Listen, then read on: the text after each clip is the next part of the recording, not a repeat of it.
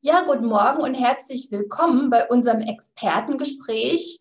Heute geht es um das Thema Corona und Mikrobiom. Mein Name ist Sabine José von meinem Allergieportal und ich begrüße heute den Herrn Professor Thomas Bosch. Er ist Direktor des Zoologischen Instituts an der Christian-Albrechts-Universität in Kiel und ein ausgesprochener Experte im Bereich Mikrobiom. Herzlich willkommen, Herr Professor Bosch. Vielen Dank für die Einladung, freue mich.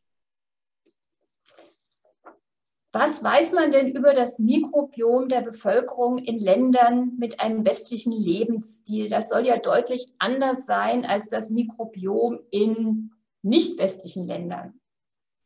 Zunächst haben wir in den letzten zwei Jahrzehnten gelernt, dass der Mensch einen enormen Anteil an bakteriellen, an viralen, an Pilzorganismen in sich beherbergt, stabil kolonisiert ist davon.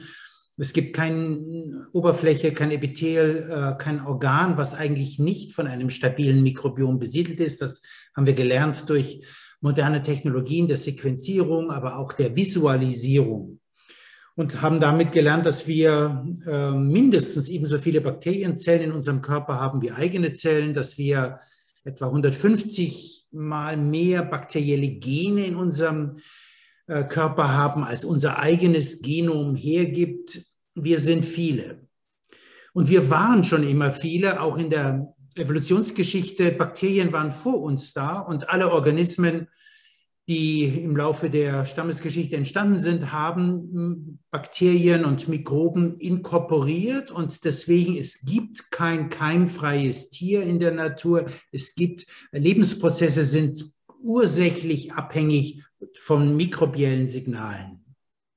Nun haben Kolleginnen und Kollegen ähm, verglichen, wie sich diese mikrobielle Besiedelung denn auswirkt äh, in unterschiedlichen Lebensbereichen, in unterschiedlichen Habitaten, in unterschiedlichen Ländern. Und äh, insbesondere Kollegin äh, Gloria Dominguez Bello ging in Bevölkerungen, die sehr einfach, sehr rural in, Landwirtschaft, in, in, in äh, fast unberührten Gegenden Südamerikas leben und hat dort festgestellt, dass das Mikrobiom des Menschen in dieser Umwelt eigentlich ein ganz anderes ein reichhaltiges, ein vielseitiges Mikrobiom ist und dass, wenn diese Menschen oder die Kinder von diesen Familien dann in mehr städtische Umgebung gehen, äh, dass sich das, dieses Mikrobiom dann vor allem in seiner Komplexität und in seiner Vielfalt drastisch reduziert. Und dieses reduzierte Mikrobiom haben auch wir in unserer westlichen, in unserer industrialisierten Welt. Und äh, das gilt nebenbei bemerkt nicht nur für die westliche Welt, sondern das gibt, gilt heute genauso für die urbane Welt in Asien äh, und äh, eigentlich ein weltweites Phänomen. Nun können Sie sagen, das ist ja nicht weiter tragisch. Ähm, natürlich ändert sich ähm, möglicherweise bestimmte Körperdetails, wenn der Mensch aus irgendwelchen Dschungeldörfern in größere Städte zieht. Aber dummerweise ist dieser Gradient vom ländlichen Leben in die, in die Stadt und in die Großstadt assoziiert mit einer Fülle von einer ganzen Reihe von chronisch entzündlichen Erkrankungen, die wir in den letzten 50, 60, 70 Jahren hier in unserer Industriegesellschaft erleben, die es vor dieser Zeit in dieser Zahl nie gab.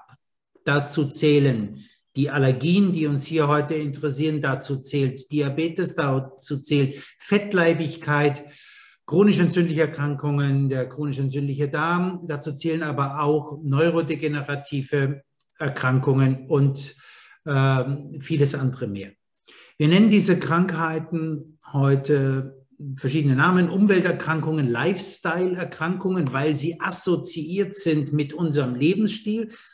Menschen, die man in ländlichen Gegenden beobachtet und medizinisch untersucht, dort sind diese Krankheiten sehr niederschwellig vorhanden äh, und bei uns eben so dominant. Sie wissen, äh, die deutsche, in der deutschen Bevölkerung 60, 60 Prozent der deutschen Bevölkerung sind dickleibig, 26 Prozent sind mittlerweile stark adipös. Und äh, das hat natürlich Konsequenzen, das hat gesundheitliche Konsequenzen.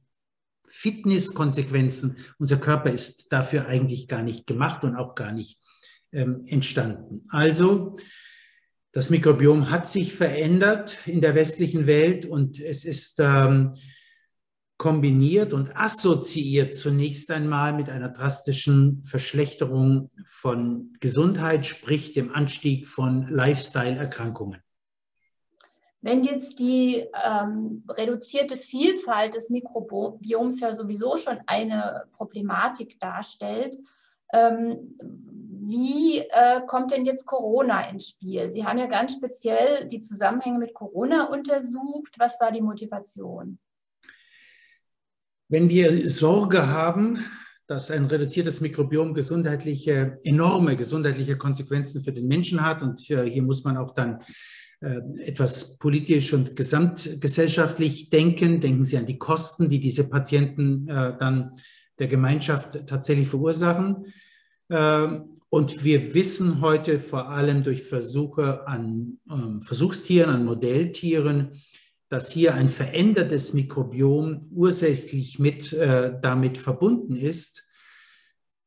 Dann kommt jetzt eine Zeit, die keiner von uns je durchlebt hat, eine Pandemie. Und in dieser Pandemie gilt es, besonders vorsichtig zu sein, Hygienemaßnahmen ähm, einzuhalten, ähm, Social Distancing, ähm, die, Berührungs, äh, die Berührung mit anderen Menschen zu vermeiden, ähm, möglichst äh, im Verständnis von vielen in der Bevölkerung möglichst keimfrei zu leben. Das ist nicht im Sinne eines gesunden Mikrobioms natürlich, weil wir im Laufe unseres Lebens von der Geburt und vom Vorgang der Geburt, wenn wir als Neugeborene durch den Geburtskanal unserer Mutter gerutscht sind, dann haben wir die ersten Mikroben von der Vagina der Mutter bekommen. Und dann bauen wir unser Mikrobiom auf und dieses Mikrobiom ändert sich im Laufe des Lebens. Es gibt ein Mikrobiom des alten Menschen, äh, es gibt ein Mikrobiom des erwachsenen Menschen und so weiter. Und äh, das ändert sich im Laufe des Lebens und das ist auch gut so und das ist offensichtlich wichtig, weil es stammesgeschichtlich so entstanden ist und das heißt, da gibt es einen Selektionsdruck, dass es so ist. Dann nehmen wir diese Mikroben im Laufe unseres Lebens auf unsere Umwelt auf und die Umwelt heißt im Wesentlichen Ernährung, die heißt Sozialkontakt, ähm, die heißt Familiengröße, die heißt Leben mit Haustieren, die heißt äh, Leben irgendwo, wo ständig haben wir mit Umweltmikroben zu tun und einige von denen dürfen dann zu verschiedenen Zeiten unseren Körper stabil besiedeln und tragen zur Stärkung unseres Immunsystems und zur Gesundheit bei. Und nun kommt diese Pandemie und macht das alles furchtbar schwer. Und äh, aus diesem Grunde äh, haben wir es uns äh, zur Aufgabe gemacht, darüber nachzudenken, wie kann man denn, wie geht man damit um? Es ist uns ganz klar, dass wir diesen Virus äh, verwehren müssen, unsere Körper zu besiedeln, äh, weil die Konsequenzen sind fürchterlich. Und das kann man gar nicht kleinreden. Wenn, Sie, wenn jemand einen Menschen aus seiner Umgebung kennt, der an einer schweren Corona-Infektion erkrankt ist, dann weiß man, was das bedeutet. Es ist lebensbedrohlich und wie wir alle wissen, millionenfach weltweit bereits zum Tod geführt. Das heißt, wir müssen etwas tun und man, äh, diese Hygieneregeln und äh, all die Vorsichtsmaßnahmen sind absolut notwendig. Nichtsdestotrotz lebt unsere Gesundheit vom Besiedeln mit gutartigen Mikroben. Und aus diesem Grunde haben wir in dieser Studie darauf hingewiesen, dass alles, was wir tun, überdacht sein muss und Kosten hat. Und wir hier eine Gratwanderung gehen müssen, ähm, möglichst wenig Kosten, mikrobielle Kosten zu haben. Das heißt, nicht möglichst wenige von den Guten zu verlieren und trotzdem äh, uns an die, an die Anti-Corona-Maßnahmen zu halten. Sie haben also schon vermutet, dass es nötig sein wird, ein gewisses Spagat zu machen äh, zwischen, was ist gut fürs Mikrobiom und was ist gut für die Corona-Abwehr. Äh, wie sah denn das Studiendesign aus?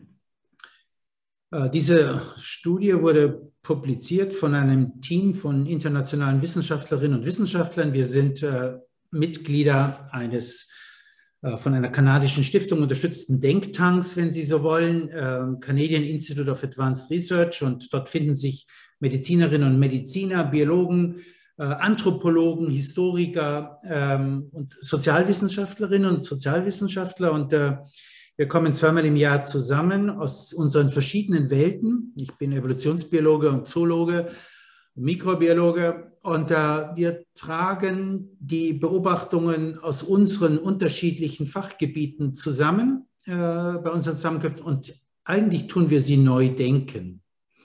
Und äh, bei diesem Neudenken entstehen dann so Arbeiten wie die Arbeit, die Sie jetzt hier in den Fokus stellen, äh, in der wir auf die, die Maßnahmen, auf den, den sorgfältigen Umgang mit den Hygienemaßnahmen in der Corona-Zeit hinweisen. Jetzt ähm, haben Sie ja in der Studie so einiges entdeckt, äh, die Zusammenhänge, ähm, die es eben gibt zwischen den Maßnahmen und äh, der Veränderung des bereits veränderten Mikrobioms äh, in der, sage ich mal, urbanen Welt, wie Sie sagen. Ähm, was sind da die wichtigsten Erkenntnisse? Ich denke, vielleicht von meiner Sicht aus die allerwichtigste Erkenntnis ist, dass Mikroben sind Teil unseres Immunsystems. Das haben wir selber vor ein paar Jahren so formuliert und äh, publiziert und es ist mittlerweile vollkommen akzeptiert. Wenn wir Mikroben wegnehmen aus unserem Körper, verlieren wir einen Teil unseres Immunsystems. Mikroben schützen uns selber vor fremden, vor Eindringlingen, vor krankheitsmachenden Eindringlingen. Und dass unser Immunsystem sorgt dafür, das heißt unser angeborenes und unser erworbenes Immunsystem sorgt dafür, dass das Mikrobiom in einer geordneten und für uns positiven Weise zusammen ähm, äh, gebildet wird. Und im Laufe unserer Frühentwicklung formt das Mikrobiom unser Immunsystem. Das heißt, wie es ausschaut, welche Art von T-Zellen wir haben und so weiter, hängt wesentlich davon ab, ob wir, mit unseren, ob wir äh, während unserer Frühentwicklung mit normalen mikrobiellen Signalen konfrontiert waren oder nicht.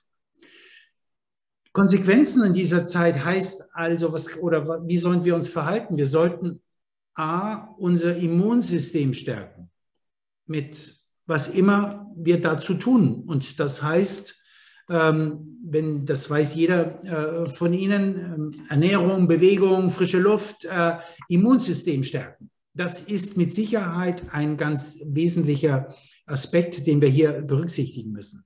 Wenn wir ähm, das Mikrobiom, das gute Mikrobiom unterstützen wollen, dann sollten wir an die Ernährung denken. Und es hilft nicht, hier äh, viel an Junkfood zu denken, sondern es hilft vielleicht eher an eine vielseitige, ähm, grundsätzlich äh, faserreiche äh, und normale, ähm, nicht stark prozessierte Ernährung zu denken. Äh, wir müssen uns daran erinnern, dass alles, was wir aus dem Gefrierschrank nehmen, letztendlich ähm, Stabilisatoren, Weichmacher, ähm, Konservierungsstoffe, Farbstoffe, ich weiß nicht, was alles hat. Und dass all das nicht zu vergessen an leicht, geringe Dosen an Antibiotika, dass all das dann in unseren Körper kommt und natürlich als allererstes sehen dass unsere Mikroben und viele von denen vertragen das gar nicht. Ich betone also nochmal. Mit anderen Worten, äh, man sollte das essen, was äh, oder da beim Essen dran denken, dass es auch dem Mikrobiom schmecken sollte. Genau so. Äh, und ob es dem Mikrobiom schmeckt oder nicht, das Mikrobiom wird es auf jeden Fall prozessieren. Und wenn wir mit der Ernährung geringe Dosen an Antibiotika zu uns nehmen, dann tun die Antibiotika das, für das sie einmal erfunden wurden, nämlich sie töten Bakterien. Und wenn wir die einnehmen, dann brauchen wir uns nicht wundern, dass in unserem Darm äh, eine sehr stark reduzierte Menge an, Anti an äh, Mikroben vorhanden ist und dass vielleicht möglicherweise gerade diejenigen, die wir dringend brauchen, jetzt komplett ähm, verschwunden sind.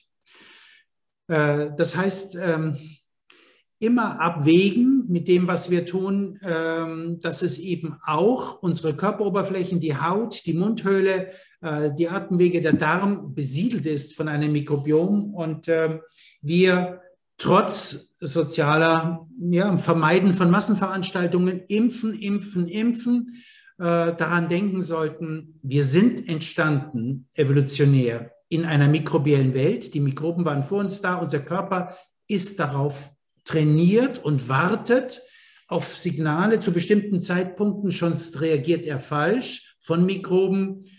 Und ähm, wir sollten alles dafür tun, dass diese Mikroben weiterhin und auch in diesen schwierigen Zeiten mit uns und in uns leben können und zu unserer Gesundheit beitragen können. Noch ein Wort zum Schluss. Corona-Patientinnen und Patienten, äh, die besonders schwer äh, von einer Infektion befallen werden und, und darunter leiden, sind, und das ist medizinisch erwiesen, Patientinnen und Patienten, bei denen in den allermeisten Fällen eine sogenannte Dysbiose vorliegt, in denen das Mikrobiom gestört ist. Das heißt, ein gestörtes Mikrobiom führt sowieso schon zu einer reduzierten Immunabwehr und Coronavirus, auch wenn er nicht direkt mit dem Mikrobiom interagiert, hat es dann in diesen Körpern relativ leicht, relativ großen Schaden anzurichten. Denken wir, wenn immer wir Hygienemaßnahmen anwenden, an die Besiedler in unserem Körper und äh, behalten wir sie in einem uns gesundheitsfördernden Zustand. Ja, ganz herzlichen Dank für diese Information und für unsere Hörer. Wenn Sie wissen wollen, was man äh, ernährungstechnisch tun kann, um sein Mikrobiom gut zu behandeln, es gibt diverse Beiträge auf meinem Allergieportal dazu. Herzlichen Dank, Herr Professor Bosch. Vielen Dank.